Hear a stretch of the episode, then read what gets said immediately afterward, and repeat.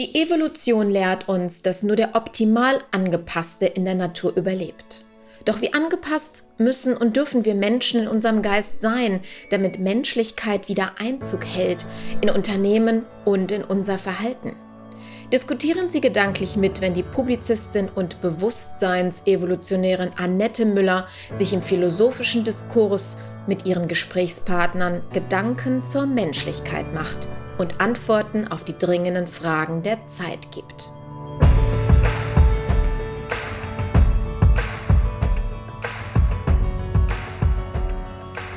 Unser Podcast heißt ja Gedanken zur Menschlichkeit und äh, du bist Philosophin, Publizistin, Bewusstseinsevolutionärin. Das muss ja irgendwo herkommen. Und ich weiß, dass du in deinem Leben viel gereist bist, du viel erlebt hast, du wahnsinnig viele interessante Menschen getroffen hast, auch aus anderen Kulturen. Vielleicht erzählst du mal so ein bisschen, was du gemacht hast und was das mit dir gemacht hat. Also ich habe mich sehr früh für die fernöstlichen Philosophien interessiert, weil meine Eltern ein Hotel hatten. Wir hatten sehr viel Publikum aus fernen Ländern und das war dann immer sehr spannend für mich, diese Menschen kennenzulernen. Und da war dann eben auch ähm, der Kontakt mit diesen Philosophien da. Also es kamen Leute, die haben mir von Yoga erzählt, von Indien, von Meditation. Und dann habe ich mir schon gleich, da war ich glaube ich 13 oder so, ähm, die ersten Bücher gekauft. Was ganz schwierig war, die bei uns auf dem Dorf zu bekommen, weil der Buchladen ja überhaupt gar nicht wusste, wie bitte was, Yogananda, den Namen habe ich noch nie gehört. Also das war schon sehr exotisch zu diesem Zeitpunkt. Und ähm, ich hatte auch schon früh Erfahrungen mit Ski, weil ich mit acht oder neun schon mit Karate und Judo angefangen hatte und dort eben auch einen Lehrer hatte, der eben diese ganze Ki- und Skiarbeit gemacht hat. Also das war mir alles nicht fremd. Und in der Schule ähm, da habe ich mich nicht zu Hause gefühlt. Also das war, da war ich eh sozusagen auf den Barrikaden und habe also dann den Sinn des Lebens nicht, also nicht drin gefunden. Und ähm, als ich dann reisen durfte, bin ich dann eben auch schon gleich nach Indien und bin da mehr oder weniger hänger, hängen geblieben und habe dort eben auch Yoga, Meditation und Philosophien studiert, unter anderem eben den Kashmir-Shaivismus und auch Vedanta. Und das ist etwas, was ich also heute was mir also das ganze Fundament gibt, eben Bewusstseinsevolutionärin zu sein und eben Bewusstseinsevolution auch in die Welt zu bringen, weil das für mich ganz, ganz wichtig ist, dass wir Menschen zu uns selber finden, wissen, wer wir eigentlich sind und uns weiterentwickeln. Weil Evolution ist eine Entwicklung und ich finde, ähm, in uns Menschen steckt so viel drin, dass wir das einfach auch äh, machen sollten. Wir sollten uns darum kümmern, dass wir wirklich auch voranschreiten in unserem Wissen, in, unserem, in unserer Weisheit, nicht nur auf, im Bereich der Technik. Bevor wir auf den Begriff nochmal näher eingehen, der ja hochspannend ist. Ähm, du warst ja lange Zeit in Indien, du warst aber auch auf Hawaii und hast bei ganz verschiedenen Lehrern in ganz verschiedenen Kulturen Dinge mitgenommen. Also das Fernöstliche, das Hawaiianische, du hast viel gelesen, ich sehe, dass du auch viel publizierst. Ähm, wie beeinflusst dich das? Und ähm, ja, was, das ist ja auch eine Frage von Spiritualität, die da ja mit eine Rolle spielt. Wie passt das zu unserer westlich-gesellschaftlichen Auffassung von Philosophie und Leben? Hm. Also wer hier in unserer Welt ähm, lebt, ohne darüber nachzudenken, wer eigentlich ist, wo das eigentlich hin soll und was das für ein Sinn ist, also die Leute sind einfach irgendwo auch unglücklich. Ja, also das sehen wir ja auch an allen Ecken und Enden, dass wir es hier mit so viel Unglück zu tun haben, obwohl wir ja doch in Saus und Braus leben, alles haben, was wir brauchen und äh, trotzdem eben diese unglaubliche Unzufriedenheit in uns tragen. Und da haben wir natürlich die Möglichkeit, auf die Weisheitslehren, die ja nicht erst vorgestern erfunden wurden, sondern die die Menschheit schon seit wir denken können, begleiten, zurückzugreifen und für uns zu verwenden, um in die Tiefe zu gucken und um wirklich auch einen Sinn im Leben zu finden. Finde ich hochspannend, weil wir haben ja jede Menge Themen auch schon für die nächsten Podcast-Folgen mal aufgeschrieben und da geht es in der Tat um diese Dinge. dass wir, obwohl wir in Wohlstand leben, in Saus und Braus leben, ähm, Zugang zu Wissen haben, keine Probleme haben, was die Grundbedürfnisbefriedigung angeht, wie auch immer man die dann definieren mag, trotzdem traurig sind, verzweifelt sind, ähm, Mangel empfinden, ähm, finde ich an der Stelle hochspannend, äh, das dann auch mit dir zu diskutieren, ähm, auch in späteren Folgen.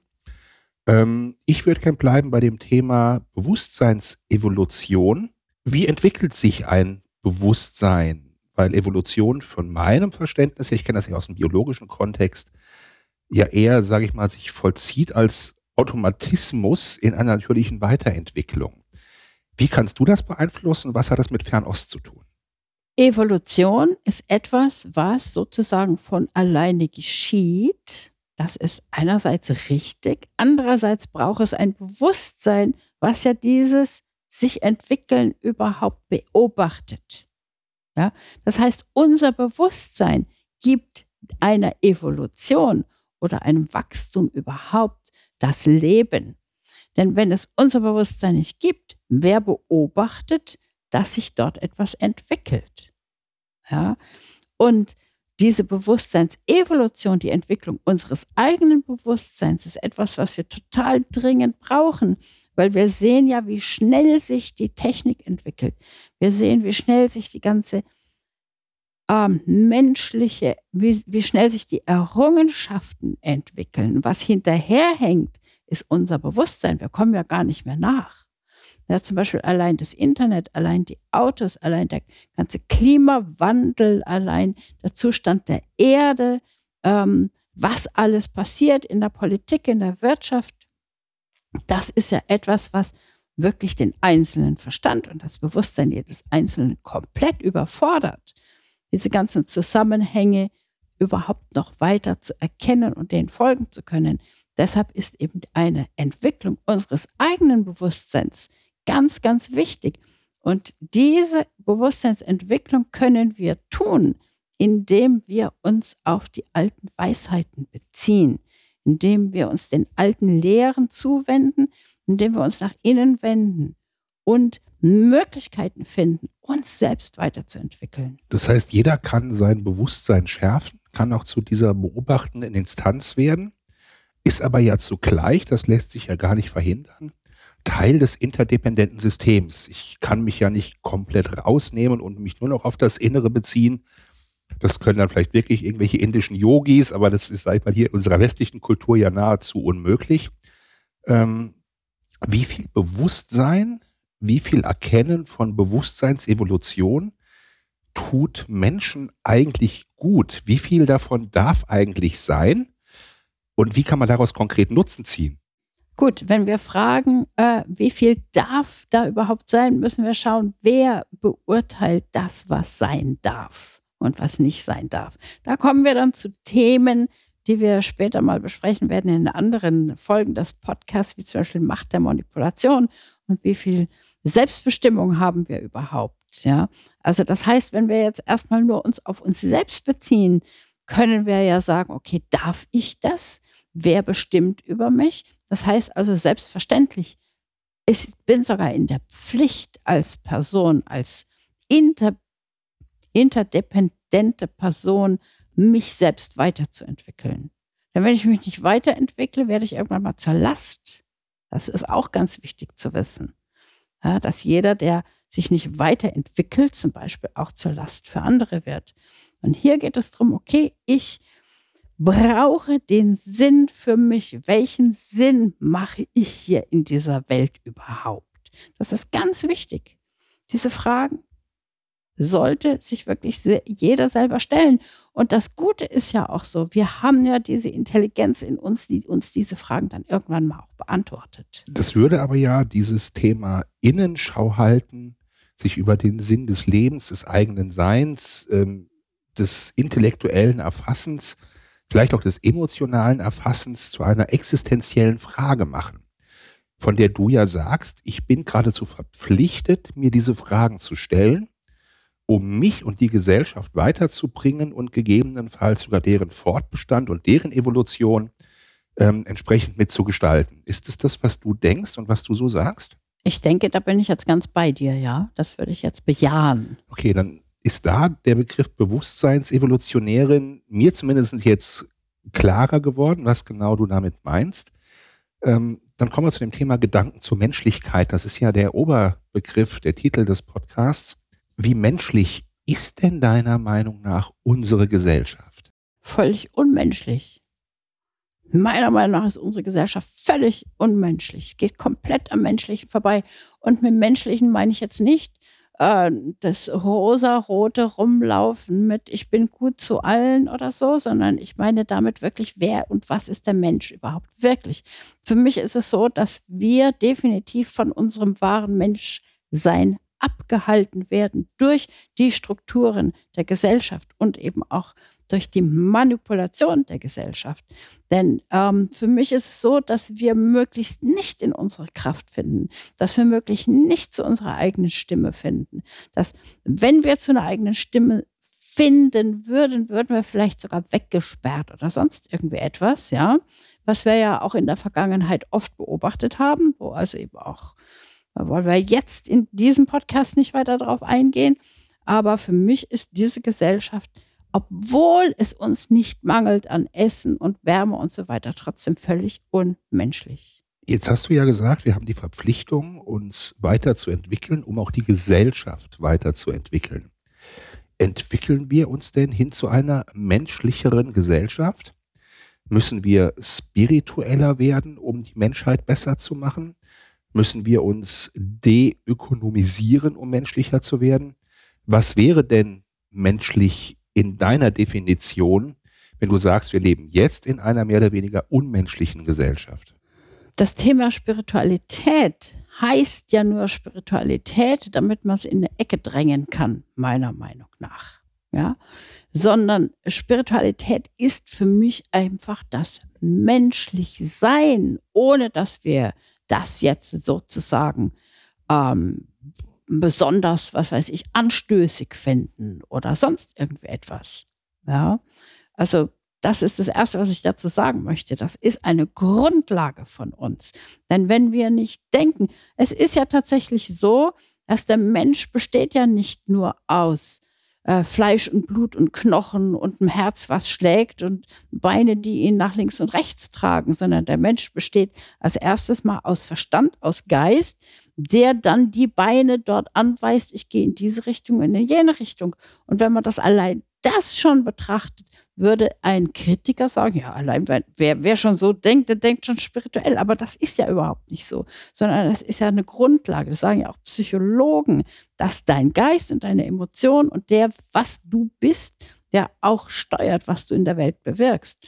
Und da ist es eben für mich ganz wichtig, dass dieses, diese menschlich Wirklichkeit erstmal angeschaut ist, wer oder was ist der Mensch denn überhaupt?